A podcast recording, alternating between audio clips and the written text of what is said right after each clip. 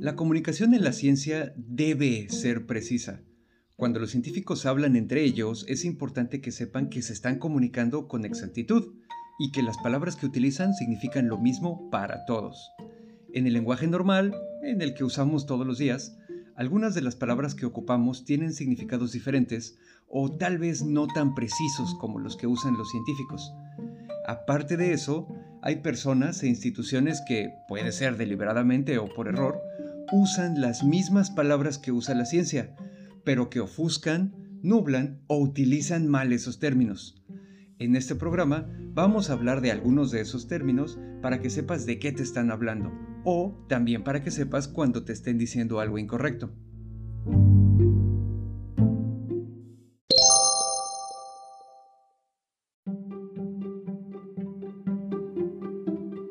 Hola, les damos la bienvenida a una edición más del PECAST, donde platicamos sobre el pensamiento crítico, el escepticismo y la ciencia.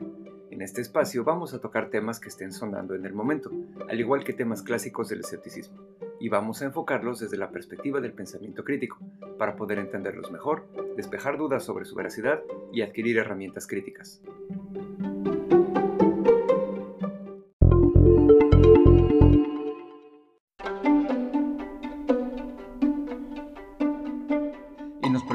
Yo soy Omar. Yo soy Clau Borbón. Yo soy Alexul, el papazul. Así es, y pues bueno, esta pandemia tan presente y que pues de alguna manera ha estado súper presente también en la producción de este podcast, nos hace pensar muchas cosas respecto al escepticismo, el pensamiento crítico y la ciencia. En nuestro episodio pasado hablamos de algunas supuestas terapias, entre comillas muy grandes, disque alternativas y con una efectividad muy grande para protegerse o para curarse del COVID-19, ¿no? Mientras preparábamos ese podcast, pues caímos en la cuenta de que hay una diferencia muy grande en la manera en la que se utilizan algunas palabras en el lenguaje coloquial, así el de todos los días cuando estamos hablando con cualquier persona, y el significado que la ciencia le da a esas mismas palabras, que es un significado, como acabamos de mencionar, que debe de ser mucho más preciso. ¿no? También obviamente hay algunas personas o algunas organizaciones que lo único que quieren hacer es confundir la verdad o venderte cosas, ¿no? Y que entonces usan estos términos pero los redefinen para que signifiquen lo que ellos quieran. Sí, hay un montón y como dices, no necesariamente tiene que ser algo comercial o alguien que deliberadamente quiere confundir. A veces es el lenguaje coloquial el que cotidianamente platicamos con la familia, con los amigos en la calle, pero ahora más en redes sociales y se presta mucha confusión. Uno que particularmente nos da comezón a quienes usamos el lenguaje científico con más frecuencia y algunos hasta roncha nos sacan es el de teoría. En teoría deberíamos de usarlo bien y ese es justo el concepto que causa mucha confusión porque de manera informal teoría lo usamos como si fuera la palabra hipótesis o suposición. En teoría debe de pasar esto. En teoría, si mi trabajo es normal, salgo a tal hora. En teoría debe de suceder tal situación. Lo usamos de esa manera. Sin embargo, no es el concepto científico. Esto causa mucha confusión cuando dicen, por ejemplo, ah, pero eso solo es una teoría. Por ejemplo, la teoría de la evolución. Cuando dicen la teoría de la evolución, lo hacen sonar como si fuera una hipótesis que solamente es una propuesta que tiene la misma validez que cualquier otra y lamentablemente no. ¿Cuál es el concepto entonces científico de teoría? Es un modelo de explicación de algo. Está constituido no solamente por hipótesis que ya han sido probadas, sino también por leyes, por fórmulas. Obviamente esto lleva a experimentación y evidencia. Las teorías son el modelo máximo de explicación de la ciencia y es distinto de la palabra hipótesis. Ojo, arriba de teoría no hay nada. Hay una confusión en que si una teoría se comprueba, se vuelve ley, pero esto no es así. Una ley es la descripción de relación entre dos variables, o sea, una fórmula. Eso es una ley, pero no está por arriba de una teoría. una teoría es un modelo más integral que inclusive puede abarcar leyes dependiendo de lo que estemos hablando. Nuevamente tomamos el ejemplo de la evolución y la teoría de la evolución es la explicación más extendida que tiene evidencia contundente, pruebas e hipótesis que todas embonan y nos muestran una realidad que nos permite comprender nuestro universo inclusive predecir lo que va a suceder. Otra palabra que escuchamos mucho es cuántico y bueno, en, en el lenguaje coloquial lo utilizamos como un sinónimo de magia, o como algo que se agrega a cualquier tipo de tratamiento, entre comillas, o de actividad que puede realizar una persona para agregarle un super nivel eh, que se vuelve casi inalcanzable para muchas personas, pero que alguien te lo acerca, ¿no? Hemos oído temas de incluso tratamientos de psicología que están orientados a lo cuántico. En ciencia, en realidad, cuántico se refiere a la rama de la física que describe los fenómenos que ocurren entre partículas a nivel subatómico. Es un concepto muy complejo y no se traduce literalmente a que la realidad se va a ajustar a lo que tú deseas o a lo que estás invocando al universo. Justamente el término cuántico es como que más profundo, como que así lo interpretan, es como que saber el nivel mayor de entendimiento de algo o de complejidad, poder entender la complejidad máxima, como que así lo toman, al menos así es, esa impresión me da. También se le ha utilizado para tratar de dar nuevas explicaciones a pseudociencias que ya se ha demostrado que no funcionan. Por ejemplo, como en el caso de la homeopatía, adherentes proponían que el agua tenía memoria y que por eso la homeopatía funcionaba. Ah, eh, nota si no han escuchado nuestros podcasts anteriores, la homeopatía no funciona. Y ya que se demostró esto, entonces ahora la nueva oleada de proponentes de la homeopatía dicen que hay un efecto cuántico. Y es como echarle magia al final. Es cuando estás tratando de explicar cualquier charlatanería que no tiene base científica, le avientas cuántico, sanación cuántica, tratamientos cuánticos, eh, mantras cuánticos, cuánticos cuánticos, todo cuánticos. Sí, básicamente para agregar aquí algo, es importante que consideres que si te están ofreciendo algo que no tiene que ver con física cuántica, cualquier otro tema que te quieran vender con esa palabra agregada seguramente es un fraude. ¡Wow! Estuvo genial eso, Clau. Y hay varios conceptos que se suman a lo que comentas, Clau. Entre tantos que se aplican inclusive a cuestiones espirituales, místicas y de coaching personal, esta práctica que pretende eh, orientar a una persona o a un grupo de personas a lograr ciertos objetivos o tener cambios de actitudes que se mezclan con este lenguaje pseudocientífico y también está la palabra por ejemplo, resonancia.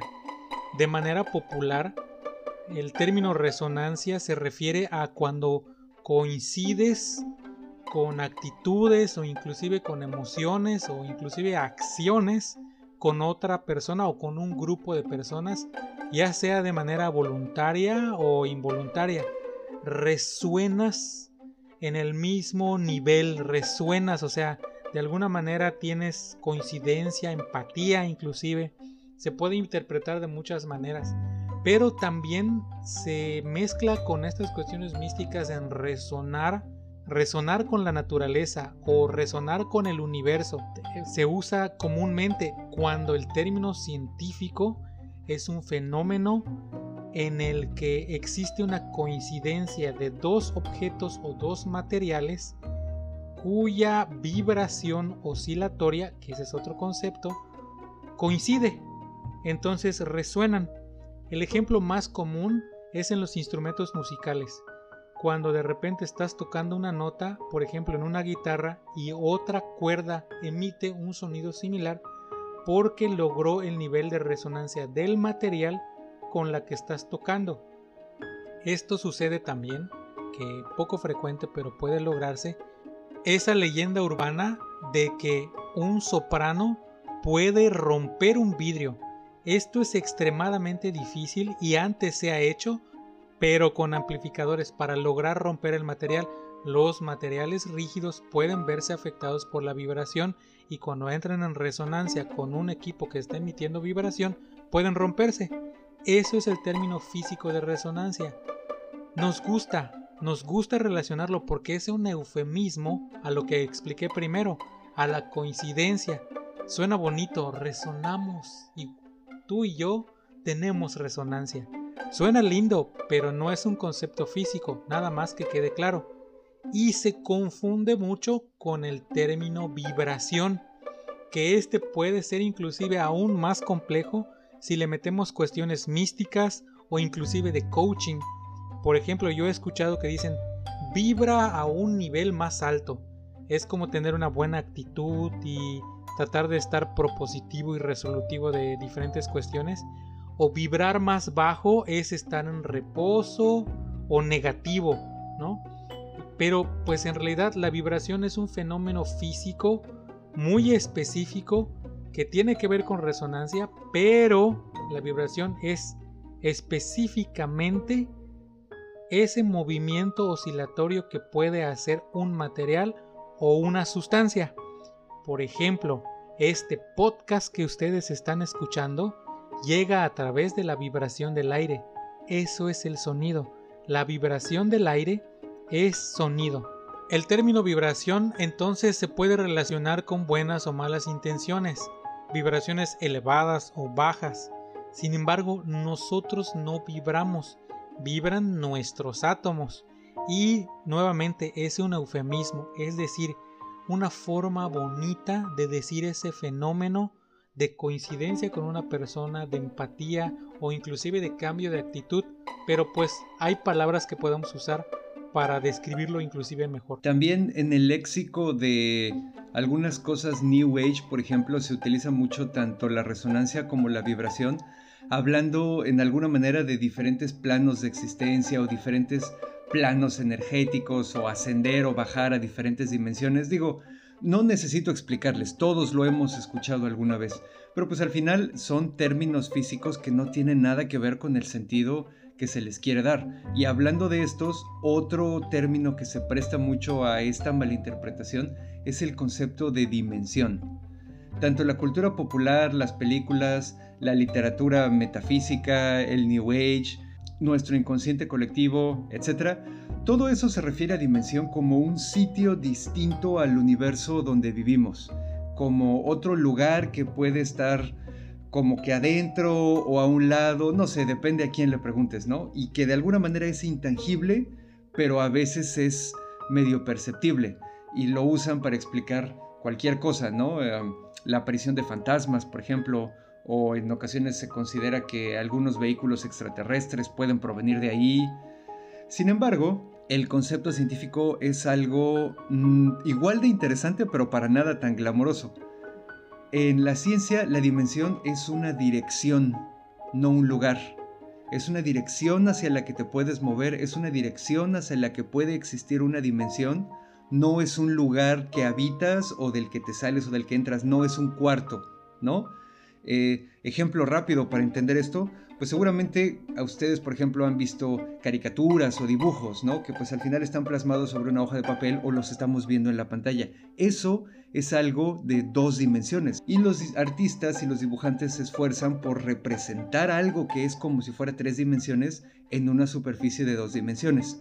Es como lo que vimos en la secundaria del eje X y Y del plano cartesiano. Ahora, le agregamos la tercera dimensión.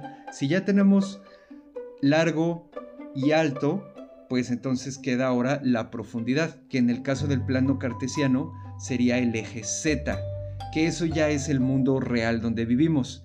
Puede haber otras dimensiones, digo, los físicos hablan sobre, bueno, cuando hablan de la eh, teoría de supercuerdas, por ejemplo, hablan de la posible existencia de 11 dimensiones, incluyendo unas que nuestros sentidos no nos permiten percibir pero todo esto son conceptos teóricos y no tiene nada que ver con un lugar del que puedas entrar y salir a voluntad. Si les gusta este concepto de otro sitio, la forma correcta para referirse desde una perspectiva científica a otro lugar que es el imaginario en ciencia ficción es universo, es otro universo. Y puedes transportarte a otro universo, a un universo paralelo, etcétera, etcétera. Sería otro universo porque es otro sitio, así de sencillo. Otro concepto que encontramos de manera mal implementada en nuestro lenguaje es evolución. Normalmente lo consideramos o se usa, mejor dicho, como una mejora en, en, la conducta de una persona, a veces incluso como el incremento en complejidad en diferentes actividades, en otros casos como si estuvieras avanzando eh, incluso en tu desarrollo personal, por ejemplo, a veces también se ocupa de manera inadecuada e incluso en tu crecimiento en la empresa o de forma, pues sí, más, más profesional. En realidad, este término no debería aplicarse a los individuos, sino más bien a las especies, porque en ciencia es un proceso mediante el cual los organismos cambian con el tiempo. Se refiere precisamente a las mutaciones que producen variaciones genéticas en las poblaciones y el medio ambiente interactúa con estas variaciones seleccionando solo aquellos individuos que mejor se pueden adaptar al entorno. No está dirigida, no tiene una conciencia, no hay una finalidad ni un solo rumbo, no ocurre de una generación a otra. Y bueno, pues aquí lo hemos mencionado ya en el episodio de Todos somos africanos, nosotros no somos la cúspide de, la evolución, simplemente somos una rama más de lo que puede suceder y de las posibles compensaciones que tenemos en, ciertas carencias. Nosotros hemos desarrollado inteligencia porque no tenemos alas, porque no tenemos super fuerza o una gran velocidad para atrapar a nuestras presas. Entonces, en realidad no se emplea ni deberíamos pensar en organismos más o menos evolucionados, sino aquellos que se pueden adaptar más rápido. Y creo que un ejemplo muy claro que tenemos ahorita es como este coronavirus, entre comillas, nuevo, se ha podido adaptar al cuerpo humano, ocasionando lo que está sucediendo actualmente. De alguna manera también como la gente luego no comprende cómo la evolución ocurre a través de los mecanismos de selección natural, de repente a veces hasta tienen la idea de que un mismo organismo puede empezar su vida como un tipo de organismo, evolucionar un poco y acabar su vida convirtiéndose en otra cosa, que en realidad pues esto no ocurre, ¿no? Y no lo digo solo desde la perspectiva metafísica, que dicen que evoluciona tu conciencia o lo que sea, sino que un pato puede acabar empezando siendo un pato y puede terminar su vida siendo parecido más a otra cosa. Y pues eso en realidad no es así. Si les digo, no ocurre ni siquiera de una generación a otra. Ocurre durante miles de años. Creo que parte de los shows japoneses de anime tienen algo que ver. Por ejemplo, estoy citando a Pokémon. Ah, eres un ñoñazo, Alex.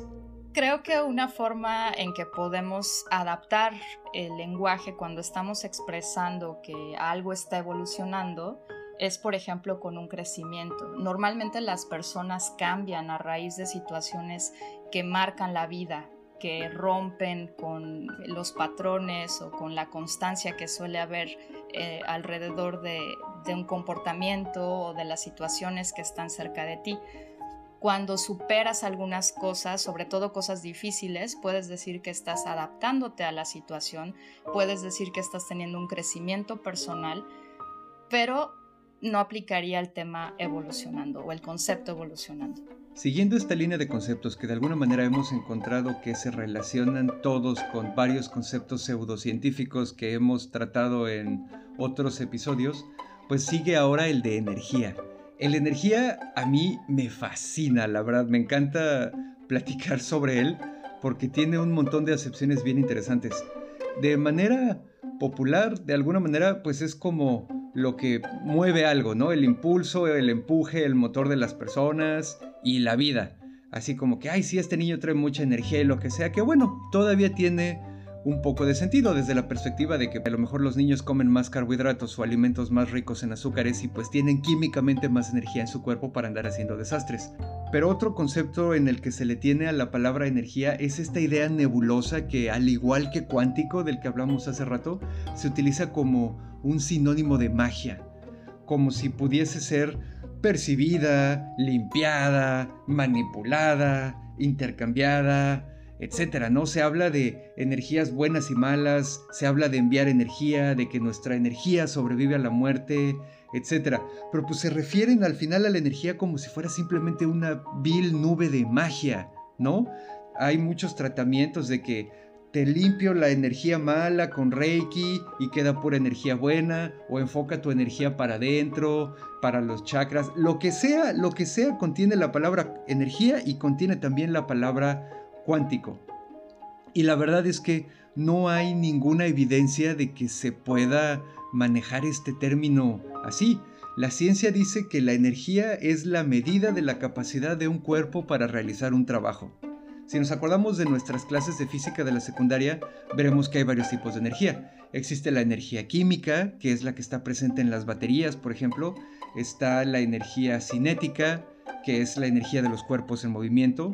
Está la energía potencial, que es, por ejemplo, la energía de un carrito de montaña rusa que está justo en la cima antes de lanzarse por la bajada. Está la energía calorífica, que es básicamente la energía producida por el calor, ¿no? Y estos tipos de energía sí son calculables y sí son medibles. Y también son manipulables porque al final cuando tú agarras una batería y la metes al control remoto de tu Xbox, estás convirtiendo esa energía química que está dentro de la batería en energía eléctrica para que tu control de Xbox funcione. Pero no incluyó ningún proceso místico, no te tuviste que concentrar, nada de eso. Al final entonces la energía no es una nube de magia. Por favor, dejen de referirse a la energía como si fuera eso. Otro concepto que también ocupamos de forma equivocada es toxina. Normalmente en el lenguaje popular se considera a una sustancia dañina y puede que eso no esté tan lejano, pero la idea de que ocasionalmente si comes muy mal o si estás si no consumes únicamente cosas orgánicas, por ejemplo, te vas a llenar de toxinas y tu cuerpo necesita eliminarlas para poder eh, estar mejor y no contraer una enfermedad, es muy utilizado para venderte tratamientos detox, los jugos que te van a eliminar todo eso que no necesitas, principalmente muchos complementos alimenticios, entre comillas, que en realidad pues no van a servir para nada. Desde la perspectiva de la ciencia, una toxina es la concentración y característica que daña. Puede ser cualquier cosa dentro o más bien fuera de los parámetros aceptables.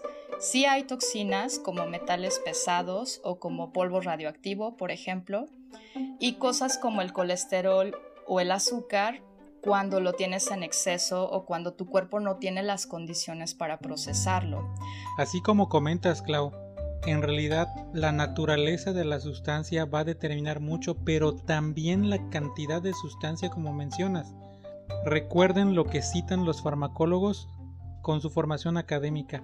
Nada es veneno, todo es veneno, la dosis hace al veneno. Hasta el agua nos puede intoxicar una proporción excesiva nos puede causar la muerte. Sí, y también hay experimentos donde ves a gente que sí sabe de química y de farmacología ingerir, por ejemplo, microdosis de cosas súper tóxicas como el cianuro y no les pasa absolutamente nada, ¿no? Y entonces estas sí son toxinas de verdad, pero pues como dijo Clau, nos lo quieren vender como si de alguna manera nuestros cuerpos se estuviesen llenando constantemente de melcocha y necesitásemos algún tratamiento para sacarnos esa melcocha, cuando en realidad nuestro cuerpo evolucionó para llevar el control de esas melcochas diferentes y sacarlas por donde tengan que salir. Si tu cuerpo tiene un problema donde no se puede sacar esa melcocha y se empieza a convertir en una toxina, tienes una enfermedad y eso no se va a arreglar tomándote un té detox, ni tomándote un ayuno de jugos nada más, ni con el jabón no sé este tema repercute mucho en el aspecto de la salud, precisamente por todas estas cosas que tratan de venderte, pero incluso tratamientos que pueden ser como el lavado de colon, que incluso hay muchas contraindicaciones y que generalmente quienes lo aplican no son ni siquiera médicos. Entonces hay que tener mucho cuidado e informarse correctamente sobre este tipo de terapias que te puedan ofrecer.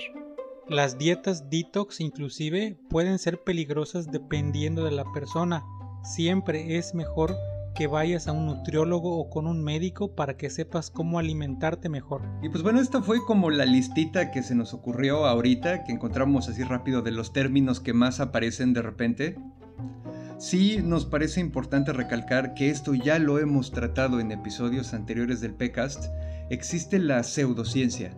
Las pseudociencias son disciplinas que de alguna manera utilizan cierta versión del lenguaje de la ciencia para tratar de legitimizar sus postulados, o sea, para sonar como que de veras saben de lo que están hablando, para sonar que tienen alguna base científica, pero solo utilizan el lenguaje, solo están disfrazados, no utilizan los métodos de la ciencia, no aplican el método científico, no abren el resultado de sus estudios al escrutinio de la comunidad científica porque muchos ni siquiera hacen estudios o si los hacen están todos manoseados, ¿no?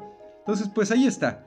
Esperamos que hayan aprendido algo nuevo y si no conocían el concepto científico de alguno de estos términos, pues ahora ya van a saber en qué sentido se está utilizando. Ahora, esto no significa que vayan a andar por el mundo siendo súper pedantes y súper insufribles y no vayan a utilizar o vayan a hacer como que no entienden el concepto popular, sino que pues ahora van a poder utilizar sus habilidades de pensamiento crítico para decidir si lo que les están diciendo es pseudociencia, desconocimiento científico o inclusive si hay alguien que simplemente está tratando de ofuscar u obscurecer el mensaje real de lo que te están diciendo. Recuerda que el lenguaje debe ser preciso. Al final el lenguaje es la herramienta que utilizamos para transmitir el conocimiento de generación a generación. El lenguaje es lo que nos ha hecho llegar hasta donde estamos ahorita y nos va a llevar hasta las estrellas y tal vez hasta más lejos. Así que úsalo bien. Si tú conoces algún otro concepto mal empleado que te venga a la mente después de escuchar estos que platicamos ahorita, pues compártelo en nuestras redes sociales y muchas gracias por escucharnos.